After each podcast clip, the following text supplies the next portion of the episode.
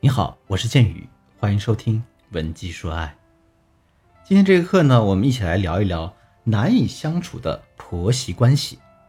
在婚姻情感中，这个婆媳关系是最难解决，也是最容易导致夫妻情感产生破裂的原因之一。而面对即将出现的婆媳矛盾时，其实这个时候最需要各位作为儿媳妇的女孩子们智慧的化解。因为什么呢？毕竟婆婆是长辈。你不能和他直接发生冲突，因为婆媳关系一旦产生问题，无论是谁的错，都会在男人那里产生一个难以磨灭的负面效应。前段时间呢，我的一个学员小苗打电话向我抱怨，她说她花一千块钱买条裙子，被她婆婆知道了，然后呢，在小区里就逢人说她不会持家，乱花钱，弄得她非常尴尬。小苗非常委屈，她说我今年才二十五岁，正是如花似玉的年纪，我怎么可能不买衣服呢？她还说啊，后天就是她婆婆的生日，亲戚朋友都会来，那到时候婆婆可能还会说起这事儿。这样做的话，她会感觉啊，她在亲戚朋友之中都会很没面子。小苗问我，老师，我该怎么办？我是这样回答她的：明天是礼拜六，对不对？OK，那明天晚上下班之后，你带你老公去逛下街，然后你用他的卡给你的婆婆再买点礼物。等到第二天晚上的时候，她跟我是这样回微信，她说：“老师啊，哎，昨天我用老公的钱给婆婆买了按摩椅，去婆婆家吃饭，婆婆看到他们送的按摩椅，笑得心花怒放啊，在亲戚面前也很有面子，就直接没有提啊她买衣服这事儿，还称赞她说：哎，她这新衣服穿着真好看。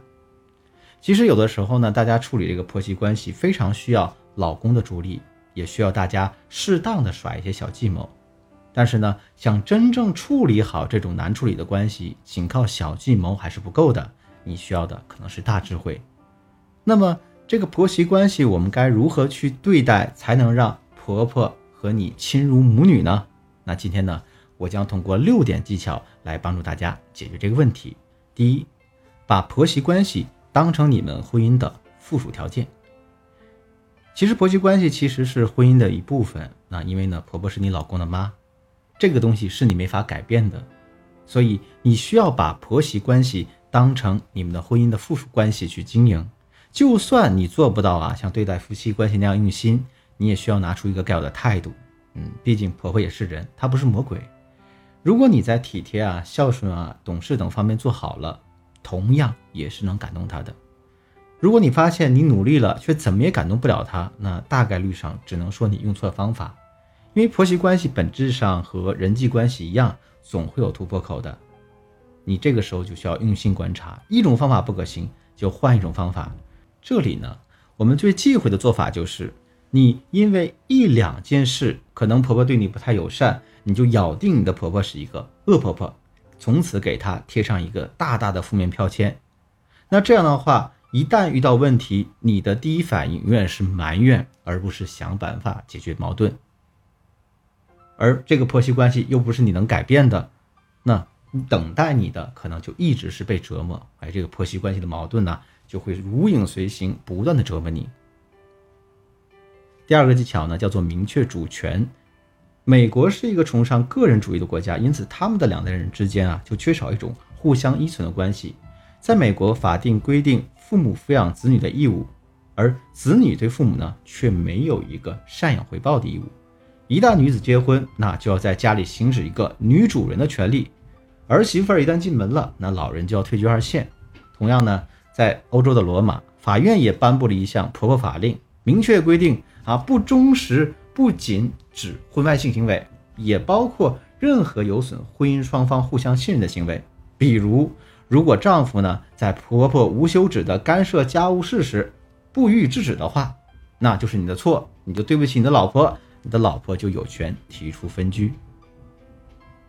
那在中国就完全不一样了。那赡养老人是每个人应尽的义务，所以很多年轻人在新婚后啊，都免不了和父母发生一些生活上的交往。在此机会下呢，很多婆婆也会明里暗里的和媳妇儿争夺主权。这个时候呢，就非常需要男人及时在婚后调整自己的角色和心态，从子女啊向丈夫转化。这个时候呢，就需要男人他即使在婚后要调整自己的角色，从子女的身份向你的丈夫进行转化。他必须帮助你在新建家庭中建立一个核心地位。你要告诉他你是男人，你才是一家之主，而不是呢由他的父母取而代之。第三个技巧呢，就是没有付出，不求索取。在国外呢，婆婆是不会给你送彩礼，也不会给你买房子，更不会给你带娃娃。儿子一旦成年之后，他的抚养义务就已经完成，他就不会再插手儿子的生活。当然，他也不会指望儿子一家给自己养老啊，照顾他的饮食起居啊。所以，关于育儿方面，国外的婆婆也不会干涉，最多就是逢年过节呢，给孙子买个小礼物，放假的时候接孩子去家里玩两天。在国内就不一样啊，中国的婆媳矛盾。不可避免的，这是来源于我们一种依赖。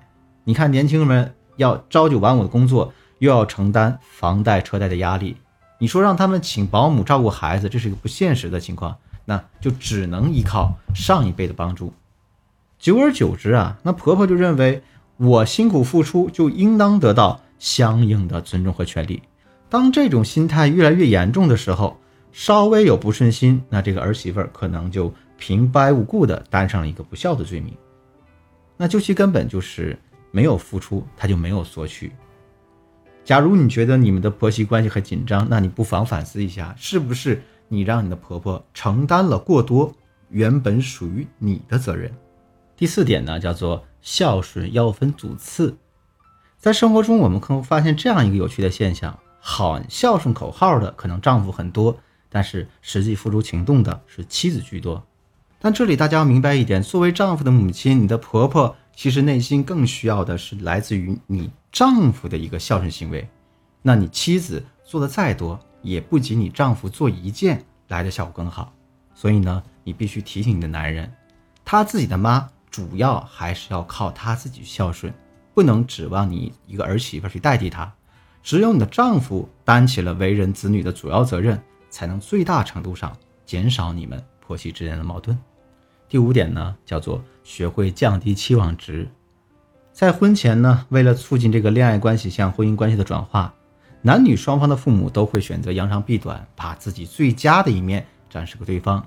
比方说呢，女方会尽量的表示出自己大方得体又勤快，男方的父母呢会使劲的给女方在吃饭的时候夹菜，嘘寒问暖，表现出自己开明善良。在这样的过度伪装之下，很多女孩子就会幻想自己嫁过去之后。就会多一层母女关系，男方的父母呢可能会期待自己啊儿媳妇进门之后就会多一件贴心小棉袄，结果在这个柴米油盐酱醋茶的摩擦之中，这种幻想和期待逐渐走向毁灭，矛盾也就油然而生。所以，不管是作为婆婆和儿媳，都该学会降低自己对对方的期望值，千万不要幻想啊儿媳妇能像女儿一样贴心，作为儿媳妇呢，也不要幻想。你的婆婆会像亲妈一样体贴你。第六点非常重要，就是要学会赞美，表示肯定，适度讨好。威廉·詹姆斯说过，人本质中最殷切的需求是渴望被肯定，爱听赞美的话呢，也是人类的天性。人人都喜欢正面评价，而不喜欢负面的言语。婆媳关系也是一样，很多婆婆在家呢洗衣做饭，帮忙带孩子，却换不回儿女口头的一声真诚的感谢。那久而久之，这种付出就如同梗在他心头的刺，隐隐作痛。儿媳妇呢，初为人妇，那婆婆那些偶尔挑三拣四的话语，也会让儿媳妇心里很不痛快。所以呢，不论作为婆婆还是儿媳妇，都应该学会赞美这门艺术活。